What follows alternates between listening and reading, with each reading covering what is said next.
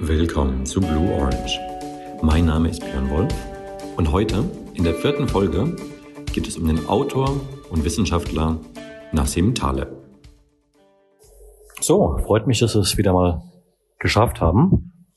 Und äh, wir würden heute gerne über das Thema äh, Nicolas Taleb sprechen. Du bist da ein großer Fan von und hast, glaube ich, relativ viel von ihm gelesen und kennst dich auch in seinem Gedankenwerk ganz gut aus, oder? Einigermaßen, ja. Okay. Vielleicht erstmal, um eine ganz kurze Einführung zu geben. Wer genau ist Taleb? Würdest du sagen, Taleb ist ein, ist ein Wissenschaftler oder ein Gelehrter oder was, was genau ist Nicolas Taleb? Ich glaube, Taleb hat ähm, an der Börse, war Trader lange Zeit, hat Economics studiert an der Chicago University, ähm, hat dann ein bisschen Geld gemacht mit guten Trades. Und deswegen musste er jetzt nicht mehr arbeiten, ist irgendwie halbtags Professor in, in New York und schreibt Bücher über oder bezeichnet sich selbst als Flaneur, der in der Schnittstelle zwischen Probability Philosophie, Probability Mathematik, Probability Real Life arbeitet quasi. Also ein ehemaliger Trader, der jetzt in der Wissenschaft arbeitet. Ja, Genau, er, aber er sieht sich eher mehr als kein Academic, sondern mehr als Gelehrter. Academics für ein Schimpfwort. Was ist der Unterschied von Academics und Gelehrter? Gelehrter hört sich einfach altmodisch an, oder? Die Idee ist, dass aktuell in der Akademie oder die Akademie ähm, relativ äh, Inzucht betreibt, wo man sozusagen es darum geht, von den Peers Approval zu bekommen und nicht irgendwie am Thema. 100% zu bleiben, also Gaming the System. Und ein Gelehrter ist eher der rücksichtslos von den, von seinen Peers forschen kann, das treibt, worauf er Bock hat. Also quasi mehr auf das Ergebnis achtet als auf den Stil, oder? Ist eigentlich nicht so wichtig. Wenn man es checkt, dann checkt man es, ist vielleicht eine feine Unterscheidung, aber die Idee ist, dass er Fuck You Money hat und ähm, nicht unbedingt daran gebunden ist, dass seine Papers in Journals publiziert werden. Obwohl äh, seine Papers auch in Journals publiziert werden. Okay, verstanden. Das heißt, er hat zu verschiedenen Themen Meinungen und, und publiziert auch dazu ähm, äh, populärwissenschaftlich und akademisch. Und was genau findest du an seinen Gedanken spannend? Weil er, ähm, was ich ziemlich spannend finde, ist, dass sozusagen die aktuellen 20er Silicon Valley Leute sind alle Les Wrongian Rationalisten getrieben. Was meinst du? Dass sie sozusagen, es gibt einen berühmten Blog, der heißt Les Wrong, der sich äh, mit Themen wie Transhumanismus und Rationalität beschäftigt, unter anderem, wie date ich meine Beliefs ab, ähm, äh, kognitive Biases, angewandte Behavioral Economics äh, Paper und, und, und Sachen versucht zu verstehen und, und diese irgendwie in der realen Welt anzuwenden. Und ähm, die Leute sind relativ rationalistisch äh, ähm, getrieben und sagen, okay, Science löst irgendwie alle Probleme und haben einen äh, vielleicht naiven Blick, oder Taleb wird sagen, die haben einen, er nennt es Scientism-Blick äh, auf die Probleme, dass sie ähm, ein Problem oft als Blackbox bezeichnen, nach dem Motto, hier habe ich ein Ding, da mache ich jetzt ein Experiment und finde raus, ob die Nadel jetzt nach links oder rechts bewegt und jetzt habe ich das Ding quasi verstanden. Das funktioniert sehr gut, wenn du die Gebiete ganz gut abtrennen kannst, zum Beispiel in der Physik kannst du ein Experiment oft wiederholen. Du kannst ähm, viele Faktoren ausschließen und lässt du nur einen Ball fallen und dann kannst du die, äh, das im Vakuum machen, kannst sozusagen einen, einen guten Versuchsaufbau hinkriegen. Wenn aber, aber Taleb interessiert sich halt für komplexe Systeme und da ist es halt relativ schwer, ein oder solche Experimente zu machen. Aber Leute machen das, zum Beispiel in der Psychologie oder so, machen ein einfaches Modell, befragen 30 Leute, machen mal eine lineare Regression und meinen dann, sie haben was rausgefunden. Also er kritisiert letztendlich eine zu deterministische und simplistische, mechanistische Weltsicht und sagt, man kann nicht einfach immer Ursache und Wirkung feststellen durch ein bisschen messen und quantifizieren, sondern man muss es ein bisschen holistischer anschauen. Ja, aber im Endeffekt geht es, die Sachen besser zu verstehen. Ich würde jetzt einfach sagen, okay, wenn, also, wenn Les Rongian, der, der sieht, ähm, ähm, könnte eventuell die Tools von Taleb be benutzen, um, ich meine, äh, die Frage ist, ob Taleb, ich halte Talebs Tools für sinnvoll. Und deswegen, wenn ich selbst im Lestrongian Framework wäre, würde ich sagen, okay, vielleicht ist meine Herangehensweise im Lestrongian Framework in bestimmten Gebieten nicht so sinnvoll gewesen, deswegen adoptiere ich Tools. Okay. Okay, verstanden. Was ich ganz spannend finde, ist bei Less Wrong und den ganzen Leuten, die in dieser rationalistischen Ecke sind, die wollen ja eben gerade nicht sich an irgendwelche Dogmen halten und an, an statistische Regeln halten, sondern wollen Dinge machen, die funktionieren, ganz pragmatisch. Und du sagst jetzt aber, dass Taleb ihnen vorwirft, dass sie auch damit eigentlich, also Less Wrong, die Idee ist ja genau zu sagen, ich mache das, was funktioniert. Ich mache das, was mir ein besseres Bild, ein weniger falsches Bild von der Wirklichkeit gibt. Eine bessere Karte an die Realität anpasst. Und du sagst jetzt eigentlich, dass die Less Wrong äh, Sachen nicht besser sind als die, die von Taleb und Taleb es noch besser macht. Ich glaube, äh, Taleb sagt nichts über Less Wrong, sondern das war meine Sicht oder warum ich spannend finde. Ich habe den Less Wrong ja attestiert, beziehungsweise ich hatte oder ich sag mal, was ein Less Wrong hier ist. Less Wrong hier sagt ungefähr, wie soll ich mich ernähren? Mhm und sagt dann, okay, dann äh, lese ich mir vier Bücher durch, zehn Statistiken, zehn Meter Statistiken und jetzt weiß ich, wie ich mich ernähren kann. Okay, also, also datengetrieben. Genau. Und Taleb wird sagen, okay, Moment mal, ähm, vielleicht macht es keinen Sinn, diese Studien sich anzuschauen, weil ähm, jede zehn Jahre wir ungefähr eine kleine Änderung haben, Empfehlungen, was die guten Dosen sind. Und jede 30 Jahre haben wir in den letzten 60 Jahren gehabt dreht sich unsere Ernährungsempfehlung um 180 Grad. Ähm, und also offensichtlich sind wir hier in einer Domäne, wo äh, wir kein festes Wissen haben und äh, jeden Tag irgendwie, keine Ahnung, fünf neue Essensstudien rauskommen.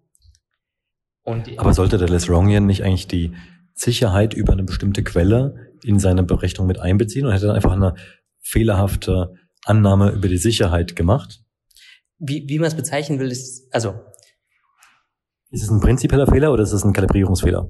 Ich glaube sozusagen, dass Less Wrong ihren Leute generell eventuell gedacht haben, dass sie diesen, ich mache eine statistische Auswertung und weiß danach am Ende, wie ich es machen muss und das ist mein, das ist das beste Modell.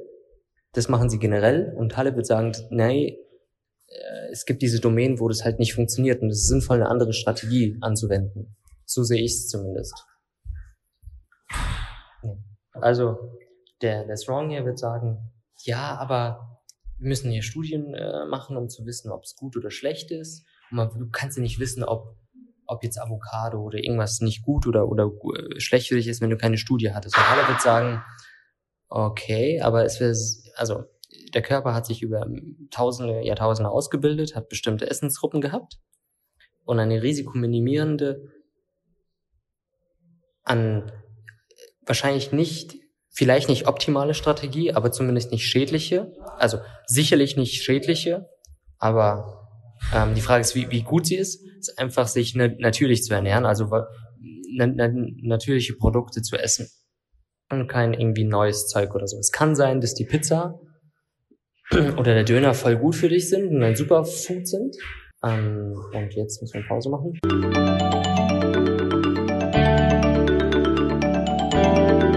Und wodurch erklärst du dir die plötzliche Popularität von Taleb? Ich glaube, Taleb ist, ist nicht so wirklich populär. Ich glaube, viele, also es, ähm, ich habe mit einigen Leuten gesprochen, die ich für sehr intelligent halte und die auch sehr belesen sind. Und die verfolgen zum Beispiel bei den Ernährungsdings wirklich diesen, ja, aber woher weißt du das denn, wenn du keine Studie gemacht hast? Wie kannst du denn überhaupt eine Aussage treffen? Lass doch mal eine Studie machen. Ähm, diesen Ansatz. Und wenn man den den anderen erklärt, dann ist der für die irgendwie unwissenschaftlich, unrational, dumm, ähm, macht irgendwie keinen Sinn. Aber ich meine, das ist ja nicht jetzt erst seit kurzem populär. So vor acht Jahren oder so gab es Black Swan und auf jeder Dinnerparty und auf jedem halbwegs intellektuellen Gespräch haben Leute von Black Swan Effects gesprochen. Ach so, ja. Ich glaube, sein Buch war populär, weil er unter anderem, weil es unter anderem quasi in der Finanz kurz oder nach der Finanzkrise rauskam und ähm, gut immer also immer zu erklären, warum ein Buch halt populär wird, wahrscheinlich ein bisschen auch Glück dabei, aber die Thesen, die er dort vertreten hat, ähm, haben halt zum Zeitgeist zum Beispiel gepasst, wie, okay, eine Finanzkrise ist vielleicht nicht so gut vorhersehbar. Und äh, die Ökonomen sind alle dumm, machen haben alle falsche Modelle. Also ein Scharlatane hat vielleicht mit dem Zeitgeist ein bisschen resoniert. Ja, du sprichst es gerade an. Er hat ja eigentlich einen ganz eigenwilligen äh, Sprachstil und eine eigenwillige Wortwahl. Ziemlich beleidigend und auch eigentlich gar nicht so eine, eine hochstehende Sprache, ne? Das stimmt. Ja, ähm, unter anderem, ja, unter anderem ist es auch sein vielleicht ähm, Verkaufsdings, aber er sagt auch, ähm, also warum sich komplizierter ausdrücken und irgendwie so tun, als ob man große Wörter benutzt, wenn man es auch mit einfachen Sprachen, mit einfacher Sprache ausdrücken kann und vielleicht auch, dass er ähm, sozusagen den Common Sense von, wie er es manchmal sagt, Taxifahrern oder so haben will oder, oder Leuten, die einfach im Business lange sind und erfolgreich geworden sind, sind einfach Leute, die eventuell sagen aus der, äh, keine Ahnung, aus New Jersey kommen oder so. Taxifahrer aus New Jersey. Irgend, irgendwelche Business-Leute, Trader, die einfach ihre Sache gut machen, es verstehen, eine simple Sprache haben und der Harvard Boy, der von der reichen Familie kommt und sich konversationell sehr schön ausdrücken kann, eigentlich überhaupt nichts versteht. Also Erfolg gibt dir recht und nicht irgendwie deine Ausdrucksweise. Ja, das sowieso. Okay. Und das andere, was du gemeint hast, ähm, äh, es kommt nicht auf den, auf den Sprachstil an. Da gibt es ein äh, Zitat von, von Feynman, ne? Wie, wie war das? Also, ich weiß nicht, äh, zum Beispiel. Ach so, ja. Das kennst, weißt du doch, oder? So halb, ja. Nee, Feynman, ja, aber es ist ein bisschen anders. Feynman sagt, es ist nicht wichtig. Äh, ach so, es ist ein großer Unterschied zwischen den Namen einer Sache kennen und die Sache an sich kennen. Und das Beispiel, das er bringt, ist, erzählt halt eine Story über seinen Vater, aber die Story ist, dass ähm, wenn man irgendwie alle Vögel per Namen benennen kann, dann weiß man eigentlich nichts über die Vögel. Ähm, aber man kann sozusagen über einen Vogel wissen, wie schwer er ist, warum sein Gefieder so ist, so aussieht, wie es ist. Äh, keine Ahnung, bla bla bla, verschiedene biologische Sachen über einen Vogel kennen, aber nicht seinen Namen, dann weiß man mehr über den Vogel als nur den Namen halt. Okay. Passt das zu dem, was Taleb sagt? Ja, definitiv. Er sagt, es gibt Leute, die haben ungefähr, haben durch Trial and Error eine, eine Sache verstanden und intuitiv machen sie Sachen richtig, wofür andere Leute irgendwie fancy Namen benutzen, aber eigentlich die Sachen nicht durchdrungen haben. Also zum Beispiel, er geht, er greift viel ähm, äh, ähm, die akademische Finanzwirtschaft an und sagt, dass die Trader, die Optionen ähm, handelten, schon vor 30 Jahren, vor Black Skulls, ähm, gute Heuristiken hatten und einfach Sachen gut verstanden haben, die sozusagen bei Black Skulls, also die haben Black Skulls quasi intuitiv richtig angewendet und sogar in der Domain und in den Domänen angewendet, wo Black Skulls überhaupt keine Aussage treffen kann. Einfach durch irgendwie paar simple Heuristiken sind sie zum richtigen Schluss gekommen. Okay. Spannend, ja. Ähm, du hast vorhin angesprochen, wie sich Taleb irgendwie zu Les Wrong verhält. Mhm. Äh, was irgendwie eine, eine große Bewegung gerade aktuell ist. Was ich mich fragen würde, wenn man irgendwie sich Contrarians vorstellt, wie, wie Peter Thiel oder First Principle Thinkers, wie, wie Elon Musk, die irgendwie die Dinge von Grund auf verstehen wollen und ähm, äh, auch wenn irgendwie die populäre Meinung gegen sie ist, äh, durch, durchbringen wollen. Äh, würdest du sagen, das ist prinzipiell ähnlich zu Talebs, äh, Talebs Gedanken oder eine andere Richtung? Doch, also es gibt, ich finde, es gibt viele ähm, Gemeinsamkeiten zwischen Peter Thiels ähm, Aussagen, Denken und, und, und Talebs Denken und Heuristiken, die er so sagt. Ein Beispiel ist, dass Peter Thiel ähm, sein eine seiner Aussagen ist, wenn du ähm, Sachen oder was ist ein anderes Beispiel? Ja, genau. Peter Thiels Sache ist, wenn er von Leuten hört, die über Trends reden, dann nimmt er dies als Anlass, dass es kein Trend mehr ist, den er äh, irgendwie pursuen will Und das würde Taleb eins zu eins unterschreiben quasi. Und wenn wir über Taleb sprechen, sollten wir aufhören.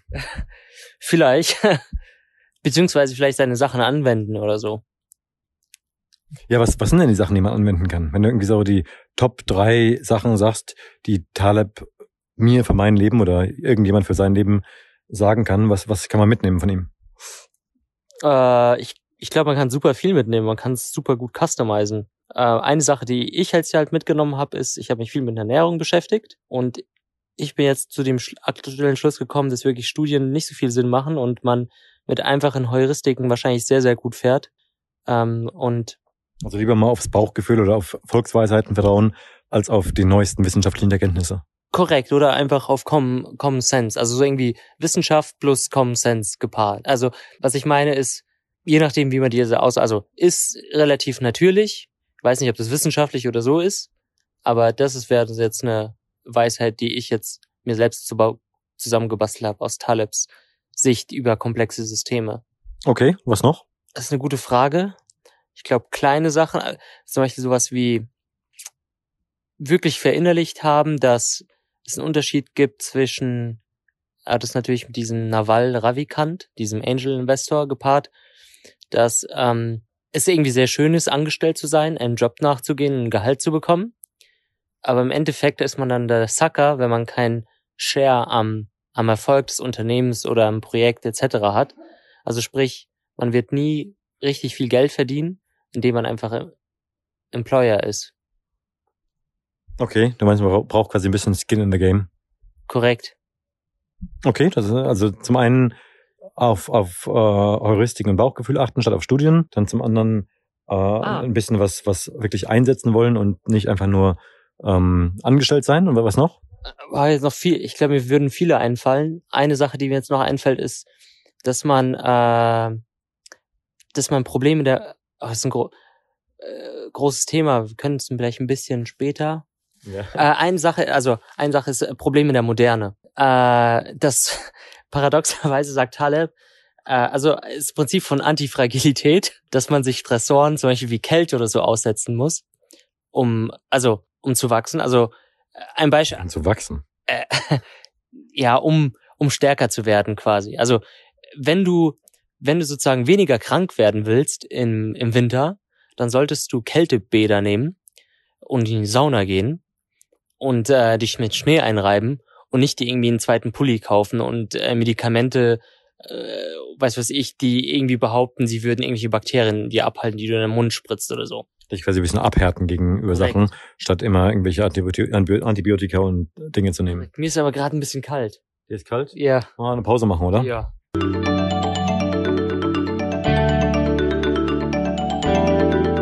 Okay, das war jetzt der vierte Podcast. Was sind die Haupt-Takeaways von heute? Ich glaube, das Haupt-Takeaway ist, schaut euch Taleb an. Vor allem, wenn ihr Rationalisten-Fanboys seid. Ihr wisst, Ihr wisst es, wenn ihr es seid. Weil. Die Leute wissen, wen du meinst, ne? die fühlen sich angesprochen. Korrekt. Und äh, was noch geht, ist, dass ihr euch im Zweifel einfach ein bisschen mehr Deadlift macht. Deadlift? Was, was hat das damit bedeuten? Gewicht heben. Damit ihr nicht solche Pussys bleibt. Taleb hebt auch Gewicht, oder was? Gewicht heben. Alle, die nicht deadliften, sind unten durch, sind Academics, sind fragile people. Aber ich dachte, Taleb selber ist stark übergewichtig. Es geht. Ein bisschen. Aber er ist auch pumped. Okay. Da, da sieht man, das ist jetzt ein bisschen quasi performativ für Taleb dargestellt gerade, oder? Perform was? was ist performativ? Ich weiß nicht, was performativ ist. Performativ, dass du durch die Art und Weise, wie du dich verhältst, die Sache beschreibst. Ah, ja genau. Das habe ich gemacht. Gut, gut festgestellt. Gut, okay. Dann würde ich sagen, beenden wir es an dem Punkt. Danke dir für die äh, aufschlussreichen ähm, äh, Ansichten zu Taleb. Danke dir. Und ich freue mich auf die nächste Episode. Ich mich auch. Dann bis dann. Ciao.